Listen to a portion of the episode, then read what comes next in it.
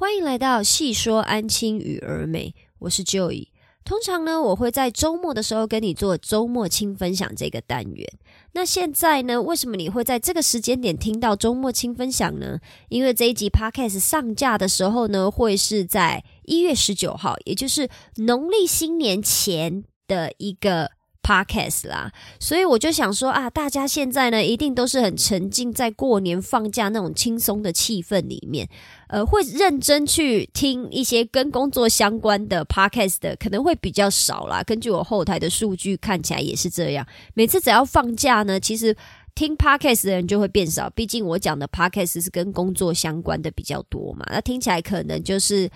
会比较累人一点吧，我在猜。所以呢，放假的时候后后台数据看起来都是几乎没什么人在听 podcast。可是只要是一到五，就是上班的时间，大家都会在听这个 podcast，我觉得蛮有趣的。那也因为这个样子呢，我决定要在过年前的最后一个 podcast 呢，来跟你分享我的二零二二年的回顾哦。其实我本来是没有想要做这一个。二零二二年的回顾的，我根本就压根儿没想到，是后来在年底的时候呢，看到很多 YouTuber 啊，或者是很多 Podcast，反正很多自媒体的人都有在做二零二二年的回顾哦，我就忽然想到说，诶，我我好像也可以做二零二二年的回顾嘛，我怎么完全没想到这件事情呢？这边呢，我想要先跟你沟通一个观念哦。如果你一直都有在听我的 podcast，尤其是周末轻分享的单元的话，你应该会留意到，说我时不时的都会分享一些就是跟个人成长相关，或者是自我进修相关的一些小小的 tips 或小小的主题哦。因为我这个人呢，是还蛮在意我自己的生活状态，或者是我的工作状态有没有一直在持续的进步哦。我个人就是喜欢把事情就是好，还要再做得更好，因为我想要让我自己越来越轻松啊。我希望可以用一个更有效率、更有效果的方式来去做事情，所以我会对于就是个人成长这个部分一直都很感兴趣。那今天跟你要分享的二零二二年的回顾呢，其实也是跟自我成长相关哦。今天当我回头去看我这一年所留下来的笔记，来去看一下我这一年所设定的目标到底完成了几趴，这个其实是会给自己很大一个驱动力的。再来也可以看到自己的改变哦，比如说我二零二二年初我设定了一个什么目标，结果可能在第一季度、第二季度、第三季度我又分别做了什么调整，可能当下发生了什么事情让我改变了心态，改变了我的想法，或者是我在执行起来以后呢，我发现哦，原来事情跟我想的好像不一样，我去做了调整还有改变。这一整个的脉络呢，都是要你有去做回顾这个动作，你才会发现说，哦，原来我已经改变了这么多，或者是其实我又进步了很多，我又成长了多少，这些事情都一定要在回顾之后，你才有办法意识到的。所以我会很建议你哦，如果你有时间的话。或者应该要说，你绝对应该要找时间。如果你跟我一样，就是你是一直希望自己的人生可以越来越好、越来越进步。如果你跟我一样，也刚好是这种人的话，我会强烈要求你一定要去做一个二零二二年的回顾哦。以前我在听人家分享这方面的心得啊，或者是个人成长的时候，其实我自己是很无感的。我就会觉得说啊，关我什么事啊？我人生就是没有什么大志啊，我也没有想要积极的创业，我干嘛要去做这件事情？啊，现在我的想法不一样了。我就是觉得，不管今天我们有没有要创业，我们有没有要做一番大事业，我们都应该要去做一些回顾。那做这些回顾呢，不只会让你更越来越感恩，你也会越来越感谢自己，说哦，自己一直都在努力的生活着，然后看到自己的进步，会越来越开心了。那我本来是想要分享说，一到十二月呢，我分别做了什么。我觉得很重要的事情了。后来在做回顾，自己去看一下自己写的一些笔记跟日记以后，发现啊，我好像并没有每一个月都有做到什么事情，就是每个月都有主题可以讲。我好像不是这个样子了。所以呢，我还是决定就是稍微跟你分享一下我自己个人二零二二年我觉得重要的事情哦。那第一个的话呢，就是像我一开始分享啦，就是自我进修的部分。我个人呢，其实对于线上课程还有线上平台呢，一直都是感兴趣的。我觉得自己另外找东西来学习是蛮重要的一件事。然后我自己个人也是有满满的兴趣了，有上很多线上课程呢，最主要都是要解决我生活中的问题。可能我遇到了一个什么问题，我希望可以得到解决。但是我身边的人又没有办法帮助我解决我遇遇到的问题的话，我就会寻求网络资源嘛。那看到一些我觉得不错的课程，不管是国内的还是国外的，经济能力可以负担的情况下呢，我就会选择去上这个国外的课程这样回顾起来呢，我就会发现，说我这个人真的是很重视我自己的职涯，还有我自己的工作这个部分的发展怎么样？因为我看我上了很多课程，我这边大概看了有。六个课程，我二零二二年呢，总共上了五个课程，然后又认识了一个新的课程。那这个课程就放在我二零二三年或二零二四年的代办事项。我呢，我认识了呃个人品牌大帝国这个线上课程，然后我也完成了呃国外的两个两个课程呢，是跟就是如何找到你的职涯发展，就是。挑选或规划出一个适合你自己个性的职业发展，然后还有你要怎么去完成一个线上的课程，呃，线上的事业，也就是说用一一样利用网络创业的课程啊。接着呢，我也认识了呃国外很有名的一个激励大师，叫 Tony Robbins，应该是在。应该是叫这个名字啊，其实我有点忘记了，因为我记得他的方法，但他的本人呢，我没有印象很深刻。我认识了要怎么样去击溃我自己的信念，因为我们有时候有一些信念呢，其实是对我们自己有害的。当我们有有一些对自己有害的信念的时候，我要怎么样去击溃它？那再来呢，就是我最近才刚加入的一个线上课程哦，叫做 Ship Thirty for Thirty，它呢是在教我怎么做网络上面的。Digital writing，也就是说，我要怎么在网络上面写文章，写英文的文章，然后来让我的文章让更多人的看到。我会加入这个课程呢，其实最主要就是为了这个 podcast 啦。因为我在做这个 podcast 的时候，我是会打讲稿的。那打讲稿的原因也很简单，倒不是说我没什么话可以讲，而是因为我觉得我有话可以讲，但我的发语词很多，就是嗯嗯啊啊那这样什么，然后呢，就是这一种发语词太多了，我就觉得有点受不了，所以我决定要开始打讲稿，来让我自己讲话可以更精简一点。然后在发音的时候呢，我也会尽量觉得哪边说的。不够好的话，我就会重说一次，然后把说的不好的地方剪掉。加入这个 Ships Thirty for Thirty 的话，它的课程呢是从今年二零二三年一月一号开始进行哦。我是在去年年底开始报名的嘛，那也就是说，现在现阶段呢，我就还在做这个挑战当中。因为这个课程的挑战呢，就是你接下来一个月一月份呢，从一月一号到一月三十一号。每天都要写一篇英文的文章，而且放在网络上面。你的挑战就是连续三十天都要做到这件事情。因为这一件事情呢，我就是开始要去学习很多跟呃网络写作相关的东西嘛。那他们也有教了很多网络写作的技巧跟方法，我自己是获益良多啦。目前还正在学习，学习的效果跟成果怎么样呢？可能就要留在你之后来帮我做一个评判啦。就是你帮我听听看，你帮我体会一下，诶，你觉得我在做 podcast 或者是我在表达这一方面有没有越来越进步？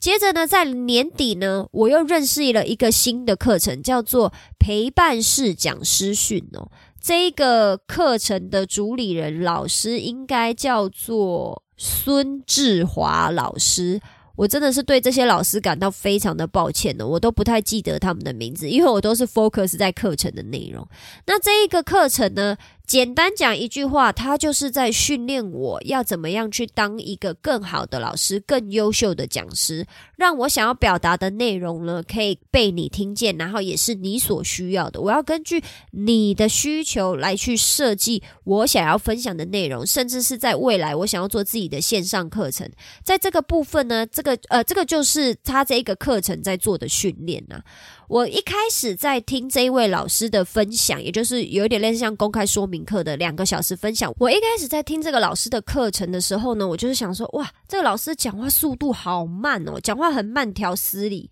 我就想说，啊，完蛋的，可能不是我喜欢的那一种课程的分享的方式，可能我学不到什么东西啊。我说坦白，这是我的刻板，呃，不是刻板印象，就是第一印象，第一印象。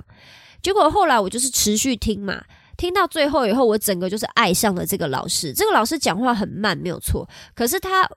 每一次就是到一个段落以后，都会再三的跟我们在场的人确认说：“诶，我刚刚讲的观念有没有哪边听不懂的？有没有哪边我需要再重申一次、再做一次解释的？”都请我们这些听的人、这些学生呢，可以立刻举手，然后让老师知道。那因为我们这个是线上的一个课程啊，线上的一个说明会，所以是用那个线上的视讯软体用 Zoom 来听的，再加上他分享。的观念呢，他不会因为说今天是说明会的课程，他就有保留哦。他就是他想分享什么很重要的，他就是会直接分享，让我觉得我真的有学到很多东西。在那两个小时的课程里面，我有学到东西，所以我就觉得说，哇，这个课程我很喜欢，因为我也是希望可以一直不断的精进我的表达方式嘛，然后也改变我的思维，让我自己知道说，我不再可以就是。只分享我自己想分享的，我应该要分享你们想要知道的东西。只是这个陪伴式讲师训呐，它的课程的内容还有课程的时间呢，就是都有一点超乎我的想象。因为这个课程呢会持续进行一年，然后课程中间的内容呢，他还要我自己办六场的读书会。那这个部分呢，都会跟我现在现阶段我个人目标的设定，就是要经营我的 podcast，就是相冲突啦。因为毕竟我在做 podcast 这个，不是我真的开机，我直接想随便讲什么就讲什么。我是需要先打讲稿，先去规划我自己想要讲的东西。甚至我在今年呢，我也开始就是做出了问卷调查嘛。希望如果你方便有空的话呢，也麻烦你在连接去帮我点一下，帮我回答几个简单的问题，让我知道说我未来的 podcast。呢，要往什么方向去调整，可以更符合你的需求。所以呢，这个陪伴式讲师训呢，再加上它的费用也比我以前上课的费用还要再高一点呢。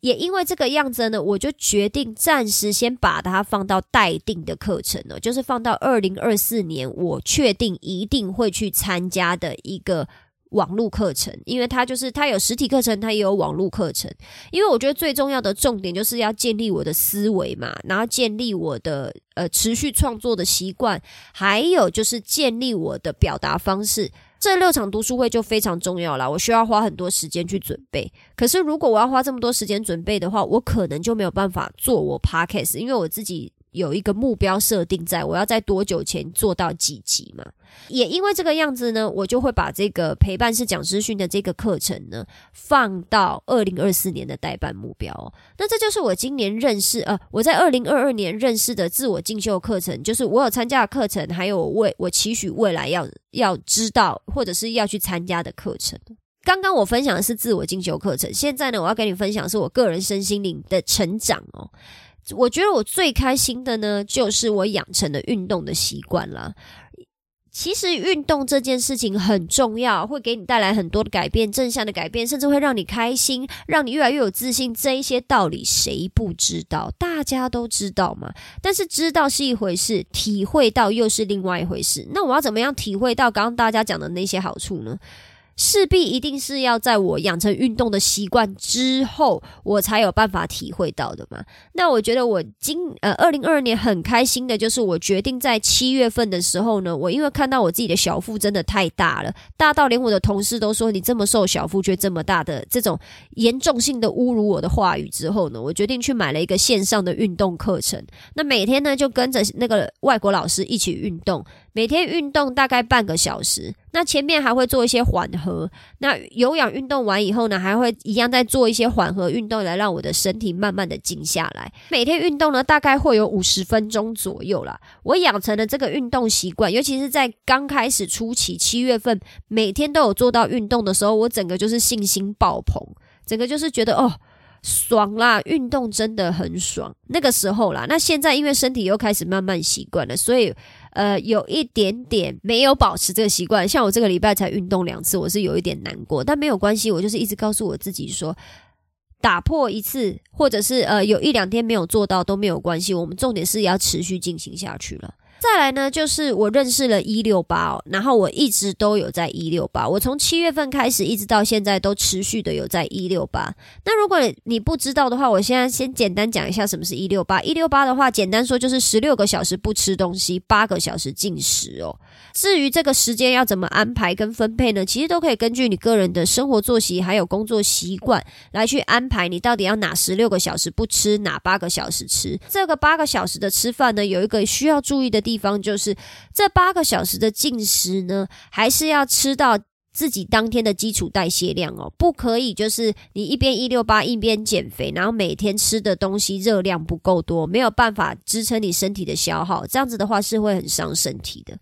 那持续一六八一直到现在呢？我说真的，我也觉得我自己有越来越健康。其实一六八最主要呢是要让你的身体越来越健康，而不是在减肥哦。减肥是它的副作用。至于一六八到底是它的运作机制啊，还有它的原理到底是什么呢？我会很建议你去看 YouTuber 老高快 Zero 老高，他有在做这一集的分享，你可以去看他。我觉得他一六八讲的挺好的，这样你就会认识什么是一六八了。那也因为运动跟一六八的关系呢，我自己呢有在注意说我要放到嘴巴里面的食物，就是我有在稍微做一点饮食控制。做饮食控制呢，并不是因为我想要变瘦啦，因为我自己本人并没有在。很在意自己的体重这件事情，但是我会蛮在意我自己健不健康的。那我也开始认识了很基础的营养学，我会很注意说，哦，我每天应该要吃多少的肉，多少的蔬菜，多少的蛋白质，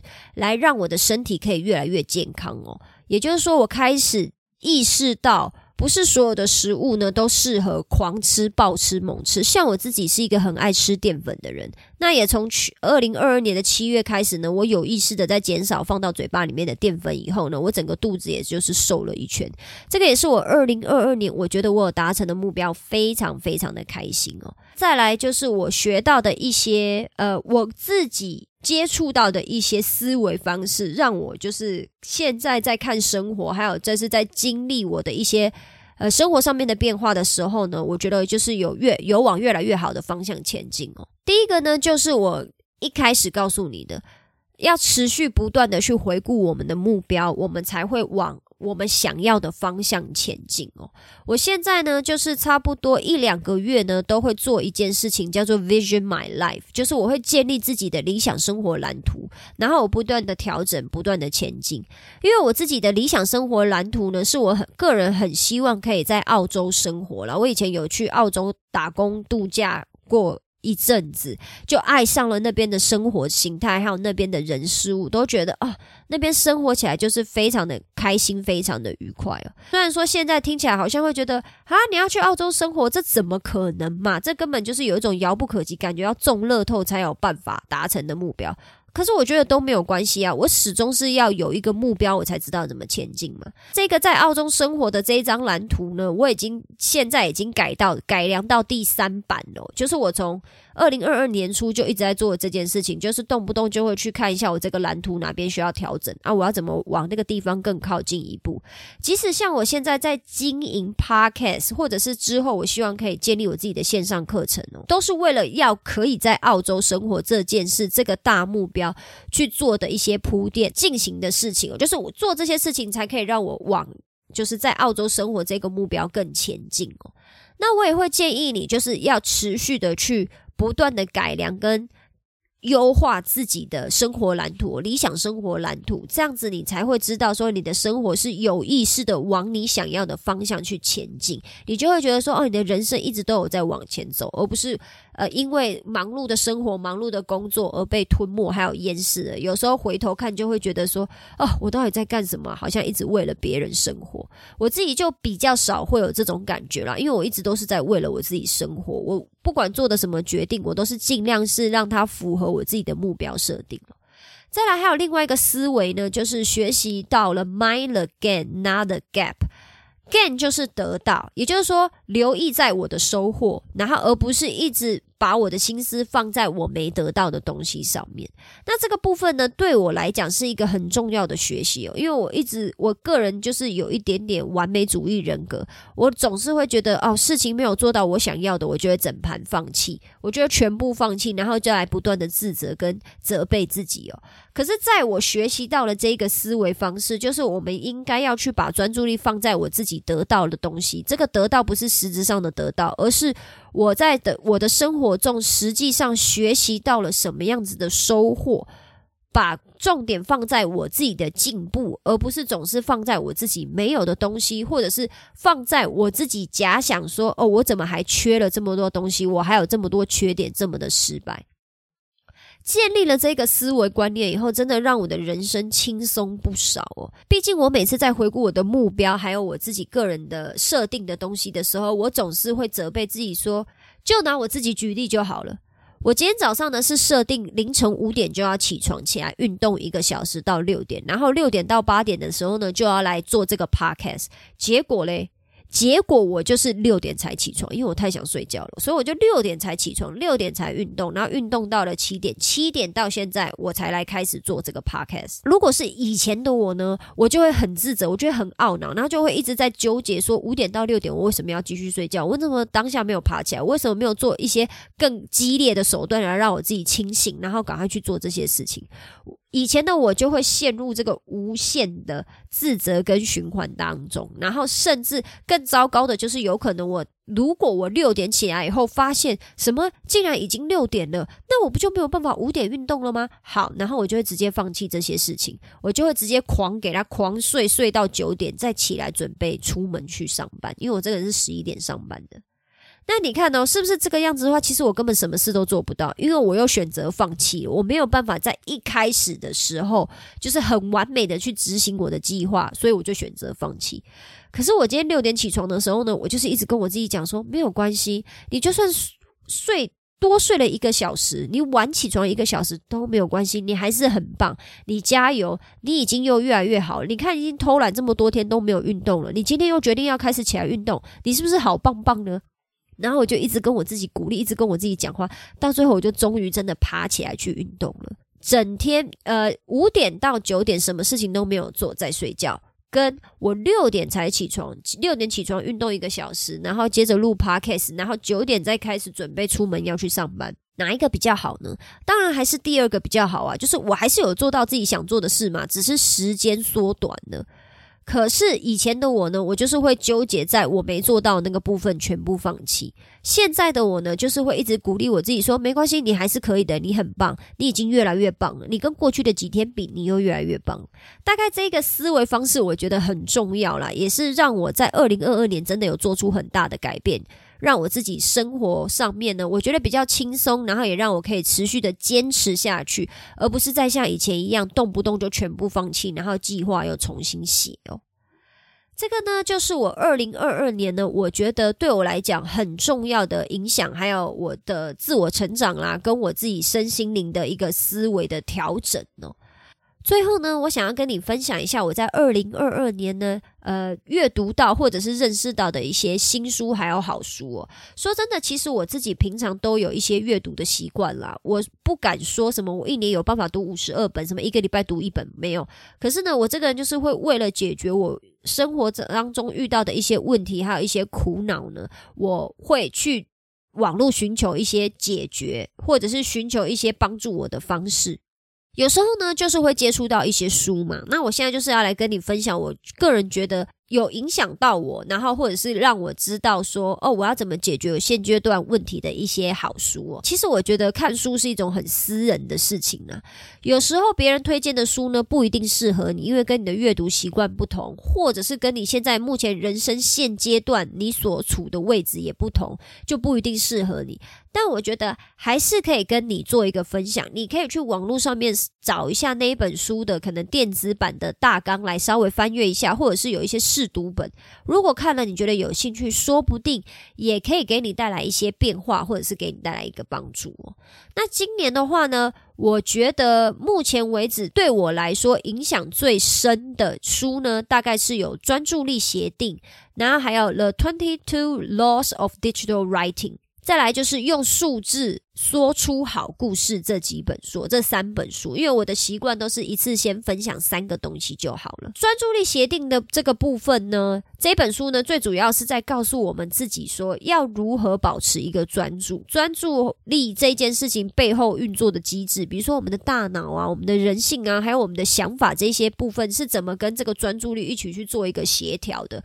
就是这一本书在告诉我们的重点啦。那可能听起来好，感觉好像会有一些学术，很很学术，就是可能会讲很多研究哦。可是其实这本书读起来是相对非常轻松的，因为故作者说了很多自己的故事，也说了很多其他人的故事哦。他会用故事的方式去告诉你，诶，为什么我们今天会分心，或者是我们为了要让自己不分心，我们应该要做出什么样子的改变哦。这一本书呢，我目前正在读第二次。希望未来我可以在 podcast 跟你做出呃分享哦，我一直都有这个想法啦，但是始终没有执行出来，这也是我今年二零二三年要想办法加强的。再来呢是 The Twenty Two Laws of Digital Writing 这本书呢，是我最近上的那个课是呃 Ship Thirty for Thirty 的呃其中一个主理人所写的书。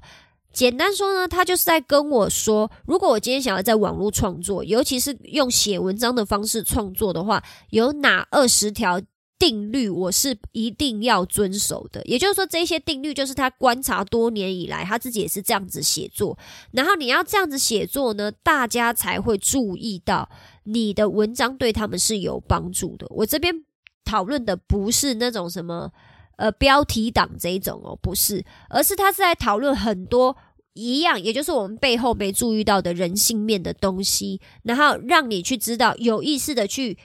呃调整你的文章的方向，或者是你下标题的方式，你才会知道说，哦，你今天的文章这样子写才会可以呃。讲讲坦白的，就是得到更多的流量，因为你可以触及到更多的人嘛。我这边就分享一个他讲的，我觉得非常有道理的，就是我们在写文章，或者是我们今天在创作的时候呢，我们常常会想要把标题写的很 general，就是写的好像不是非常的细节。比如说，呃，你要怎么样才会快乐？